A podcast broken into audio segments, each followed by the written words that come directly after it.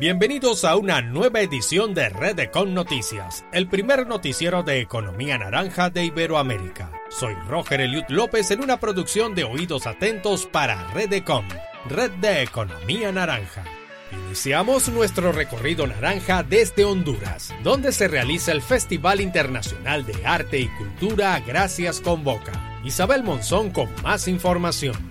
Del 15 al 17 de julio se celebra la octava edición del Festival Internacional de Arte y Cultura Gracias con Boca, en el departamento del Empira. En las actividades artísticas participarán más de 150 artistas que exhibirán sus obras de arte, fotografía, danza, poesía, entre otros. Además habrán conciertos musicales con artistas nacionales y extranjeros, cumpliendo con estrictas medidas de bioseguridad. Para más información, busca en las redes sociales del Instituto Hondureño de Turismo. Informó para Red de Com Noticias Isabel Munzón de Grandes Ideas desde Tegucigalpa, Honduras. El arte, el reciclaje y la salubridad van de la mano con la siguiente actividad que nos presenta Mariana Muñoz desde México. Escuchemos. En la ciudad Madero, ubicada en Tamaulipas, buscan crear con el apoyo de artistas locales obras de arte a base de colillas de cigarro, deseando presentarlas ya elaboradas en espacios públicos, invitando a los ciudadanos a crear conciencia sobre el gran daño que causa este tipo de basura. Lorena González López, directora de Playa, mencionó que es un proyecto que se tenía planeado con el apoyo de la empresa Ecofilter.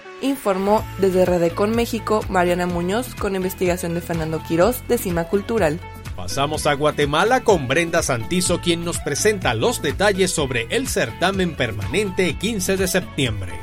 El Ministerio de Cultura y Deportes y la Dirección General de las Artes convoca a artistas guatemaltecos y centroamericanos a participar en el certamen permanente 15 de septiembre. Esta iniciativa busca consolidar la integración cultural en la región. Podrán participar las siguientes categorías: literatura, danza, cine y música. Esta convocatoria está abierta para artistas e investigadores mayores de edad nacidos en Centroamérica. Se concederá un premio de 20 mil quetzales para cada una de las ramas más un diploma. Para más información, visita las redes oficiales del Ministerio de de Cultura y Deportes. Reportó desde Ciudad de Guatemala, Brenda Santizo de la Maleta Producciones para Redecon Noticias. Y un ciclo de charlas para fomentar a la economía naranja se está llevando a cabo en Argentina. Claudia Guardia con más información. Desde el sur de la Argentina, Bariloche impulsa la economía naranja. Esta hermosa ciudad cuenta con un importante ecosistema creativo. Es por ello que la Subsecretaría de Cultura está llevando a cabo un ciclo de charlas que van desde las artes visuales hasta la industria editorial, pasando por el patrimonio, la arquitectura y el diseño textil. Buscarán en primera instancia realizar un mapeo de estos sectores para desarrollar políticas públicas específicas. Para mayor información, ingresar a la página de barilocheinforma.gov.ar o en Facebook en Subsecretaría de Cultura Bariloche. Reportó desde Argentina Claudia Guardia para Redecon Noticias. Una interesante investigación en materia de arquitectura fue presentada a través de un libro desde Paraguay. Luna Campos nos detalla. La proyectista Gloria Belillamula entregó su material Arte y Retórica, observaciones sobre artes visuales y arquitectura del Paraguay contemporáneo desde la perspectiva de recursos retóricos, libro que es el resultado de una investigación realizada con el fin de recopilar y analizar obras pictóricas y hacerlas visibles a sectores más amplios de la sociedad. La investigación fue aprobada por la Facultad de Arquitectura, Diseño y Arte de la Universidad Nacional de Paraguay, informó Luna Campos de la Maleta Producciones para Redecon Noticias. Una labor de rescate al patrimonio se efectuó recientemente en Perú y Álvaro Molina nos presenta más información.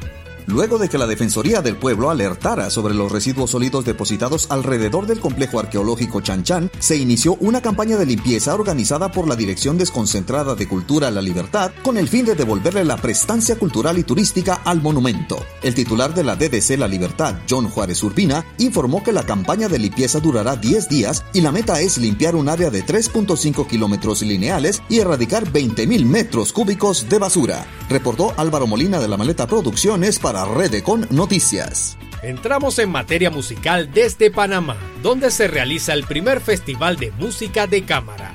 Licia Espinosa con los detalles. Inició el primer Festival de Música de Cámara en Panamá este 12 de julio y se extenderá hasta el 29 de julio con 20 magistrales presentaciones. En este festival habrá espacio para la música erudita, popular y la difusión, pues se preparó con un enfoque integral para que todos los sonidos y las épocas estén realmente representadas en el repertorio. Reporto para ustedes Licia Espinosa de Cluster Panamá para Redecom Noticias. Seguimos con más información relacionada a la música, pero esta vez desde República Dominicana, donde un destacado ícono de la cultura de la isla fue homenajeado. Eliud Salazar nos informa. En Santo Domingo, el Ministerio de Cultura rindió homenaje al fallecido artista y compositor dominicano Luis El Terror Díaz, con la realización de una serie de actividades a propósito de conmemorarse el 69 aniversario de su natalicio. El programa incluyó un acto en el que se develaron un mural y un busto que rinden tributo a la trayectoria del intérprete. Con ello, las nuevas generaciones tendrán presente su legado artístico. Los destacados muralistas dominicanos inmortalizaron a Luis Díaz en una pared de la calle Bel ubicada en Ciudad Nueva, lugar donde él vivió reportó Eliud Salazar de la Maleta Producciones para Redecon Noticias. El vallenato es una de las expresiones musicales más icónicas de Colombia y un importante proyecto de infraestructura se está planificando. El Centro Cultural de la Música Vallenata. Giovanni Peña Betancur nos informa. El vallenato tendrá casa propia en Colombia, con la construcción del Centro Cultural de la Música Vallenata. La capital del Cesar, departamento de Colombia, contará con un gran museo del vallenato que preservará el folclore regional y promoverá el turismo cultural a gran escala, ofreciendo una gran sala de eventos con la visión de que Valledupar se convierta en epicentro de importantes convenciones en Iberoamérica. Este proyecto responde a la obligación que se tiene de preservar para el futuro el vallenato y todos los elementos que componen su crecimiento y evolución, un compromiso que se volvió inaplazable cuando la UNESCO reconoció la música vallenata como patrimonio inmaterial de la humanidad. Si deseas conocer más sobre este maravilloso proyecto, ingresa a cesar.gov.co.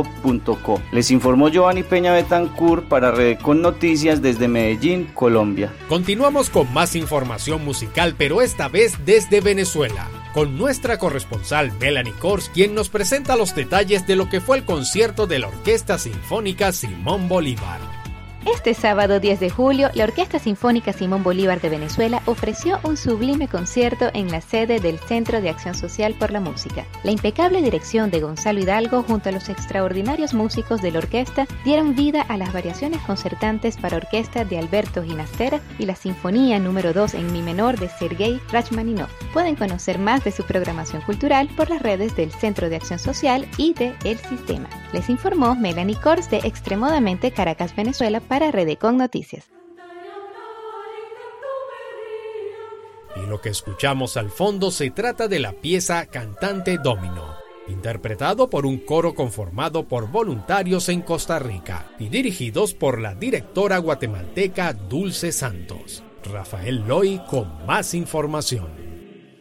Como parte del examen semestral de la licenciatura en Dirección Coral de la Universidad Nacional de Costa Rica, la directora coral Dulce Santos presentó un mini recital grabado que constó de tres piezas, las cuales son Lost in the Loving Floating Ocean of Thee, o Melancolía y Cantate Domino. La grabación se realizó en la Iglesia Corazón de María en Heredia, Costa Rica. El coro está conformado por cantantes voluntarios que desinteresadamente dedican su tiempo para participar en actividad. A finales de este año se prevé que se celebre un recital presencial con público, respetando las normativas sanitarias. Para disfrutar del mini recital, visite su página en YouTube. Dulce Santos, reportó Rafael Hoy de la Maneta Producciones para Redecon Noticias.